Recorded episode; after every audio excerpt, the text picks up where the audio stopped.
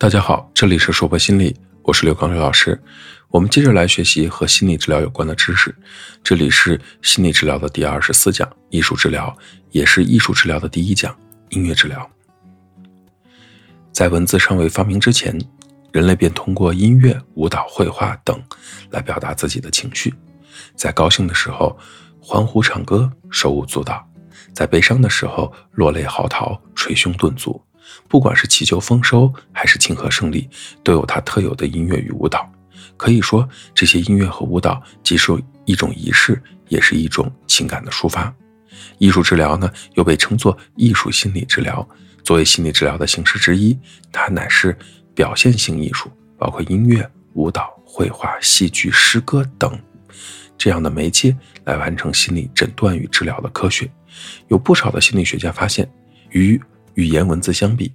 音乐、舞蹈与绘画等艺术呢，与情绪的联系更为密切和直接。一个婴儿刚生下来便对声音的节奏有反应，还没学会说话便能用肢体表达他的感受，不会写字就会涂鸦。人类对艺术的感受与表达，几乎说可以是一种本能，不需要后天的教导便能随便的创作。换句话说。艺术治疗为我们提供了一个绝佳的深入心灵的通道。另外，音乐、舞蹈、绘画等艺术更能够表达出我们的潜意识的内容，因为艺术本身仅仅是一种符号，其价值是中立的。通过艺术来表达时，往往没有社会道德标准的顾忌，所以我们可以在艺术中自由地表达自己的愿望和问题，尤其是那些不被接受的思想、情感和冲动等等。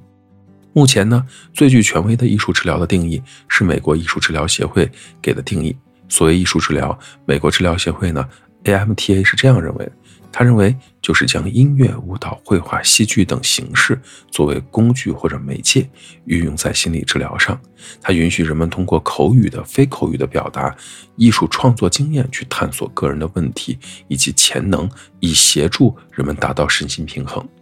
艺术治疗的形式可以是个体的。可以是团体的艺术治疗，同时可以具有不同的理论取向，可以是心理分析取向的、行为治疗取向的、人本主义取向的、认知行为取向的等等。我们先来了解一下艺术治疗中的音乐治疗。音乐呢，自古跟我们的生活就密不可分，它可用于庆典、娱乐等等，也可以用于我们身体和心灵，影响我们的生理节律，调节我们的情绪，促进我们的人际沟通。将音乐作为治疗的媒介，虽然远古就开始了，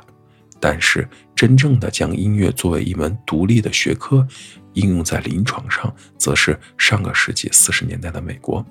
自此呢，各大学也开设了专门的音乐治疗课程，来培训专业的音乐治疗师。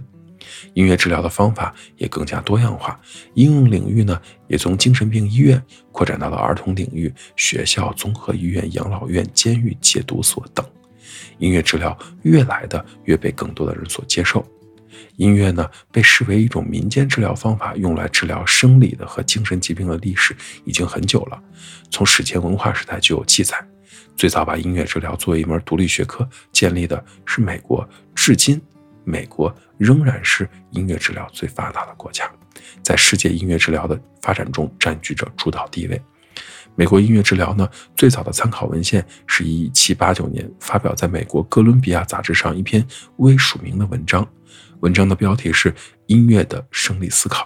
表述了一直到今天还在使用的音乐治疗的基本原理，而内科医生詹姆斯在一八七四年所写的一篇题为《作为医疗的音乐》的文章，则标志着音乐治疗进入了医学领域。他认为音乐的力量可以影响心理和生理。在整个十九世纪，很多的音乐家、医生、精神病学家以及那些有兴趣的个人都一直促进和支持着音乐治疗这一独特的治疗形式。到了二十世纪。Margaret 开始在大学提供了音乐治疗的课程，而且在第一次世界大战期间，为有生理和精神障碍的士兵提供音乐治疗服务。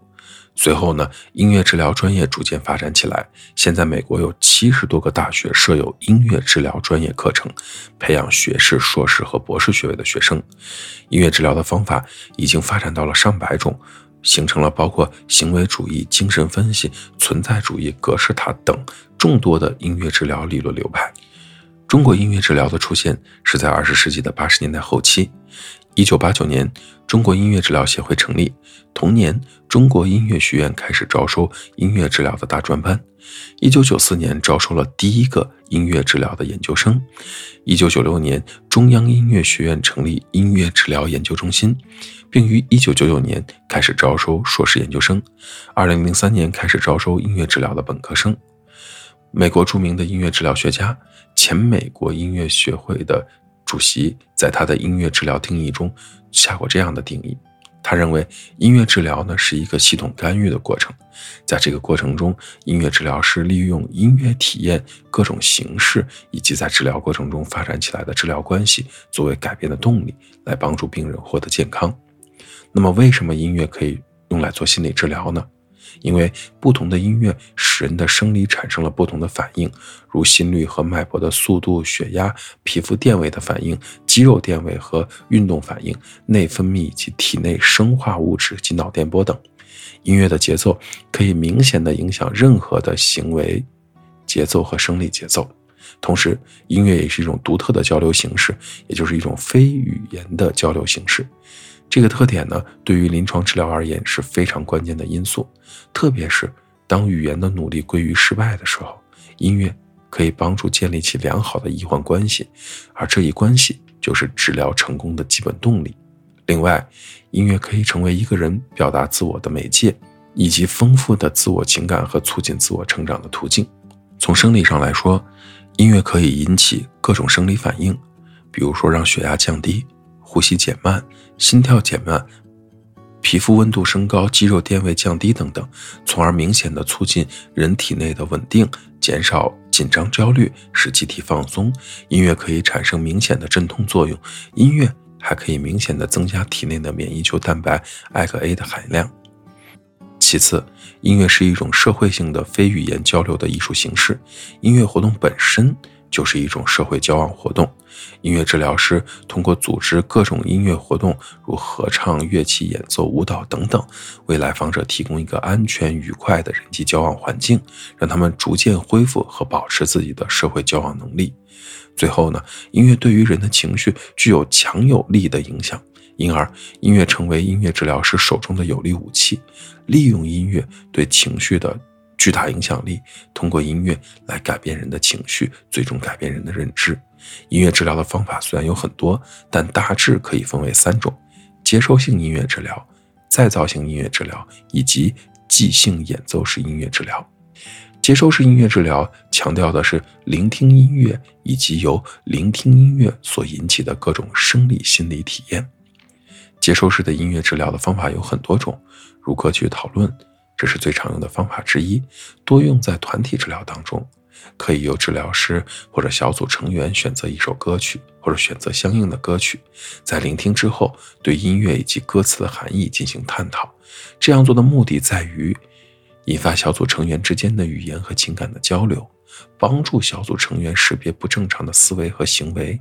了解和发现小组成员深层心理需求和问题。除此之外，还包括什么音乐回忆、音乐同步、音乐想象等等。再造式音乐治疗强调的是让来访者不仅听，更重要的是亲身参与到各种音乐活动。此方法呢，通常包括演唱、演奏和音乐技能的学习两类。音乐的演奏、演唱，并不是要求来访者经过任何专业的训练或者有任何的音乐技能，相反。再造式音乐治疗的方法，正是为那些没有任何音乐技能的来访者设计的。即兴演奏式音乐治疗这样的方法呢，在欧美国家运用的十分普遍。演奏者呢，采用的乐器多为简单的、不需要学习训练就可以演奏的节奏性和旋律性的打击乐器，比如说三角铁、铃鼓、木琴、铝板琴等等。而治疗师呢，多用钢琴和吉他参与到演奏当中。当一九五零年音乐治疗第一次作为一个专门的治疗专业出现的时候呢，大部分的音乐治疗师都是在成人的精神病院里工作的。但是，音乐在残疾儿童的治疗中的价值很快就被人们认识到了，于是很多的音乐治疗师开始在弱智儿童的领域工作。随后，音乐治疗的服务又拓展到包括医院、学校在内的其他的一些治疗领域当中，例如孤独症。患有孤独症的儿童虽然拒绝通过言语与别人交流。但由于音乐对他们而言是一种愉悦的体验，绝大部分的患儿具有良好的甚至很好的音乐感受能力，对音乐治疗都有很好的反应。音乐活动呢，可以成为刺激患儿对周围环境的意识和人际反应的强化物，然后进一步的引发语言反应和目光接触。音乐治疗师首先通过音乐逐步的与患儿建立起情感联系，并让患儿通过即兴音乐表达自己的情感，与治疗师建立非语言的互动和反应，然后通过歌曲学习语言，逐步掌握词汇和语言的节奏和音调，同时通过各种音乐活动来矫正患儿的各种刻板以及怪异的行为，增强患儿行为的控制能力。音乐自古就与我们的生活密不可分。它极大的影响着我们的生理、心理以及社会生活。音乐治疗正是利用了音乐对我们的这些影响，把音乐作为治疗的工具。可事实上，对于很多心理治疗师而言，挺难的。要想成为一名音乐治疗师，除了具备良好的音乐能力之外，还要学习心理治疗的相关知识，需要大量的学习音乐治疗的基础知识，学习相关的医学知识，需要进行大量的音乐治疗的。临床实践和督导等等，这一讲的内容到这里就结束了，希望大家喜欢。如果你很喜欢心理治疗方面的心理学知识，也欢迎您持续的关注我们。这里是说博心理，我是刘老师。虽然我们只是心理学界的一棵小树苗，但是我们努力做到自己的最好，用真诚的态度、客观专业的方式，向每一个愿意关注我们的人分享一些你想知道而我们又恰好了解的心理学知识。请记得，不管在哪里。世界和我陪伴着你，再见。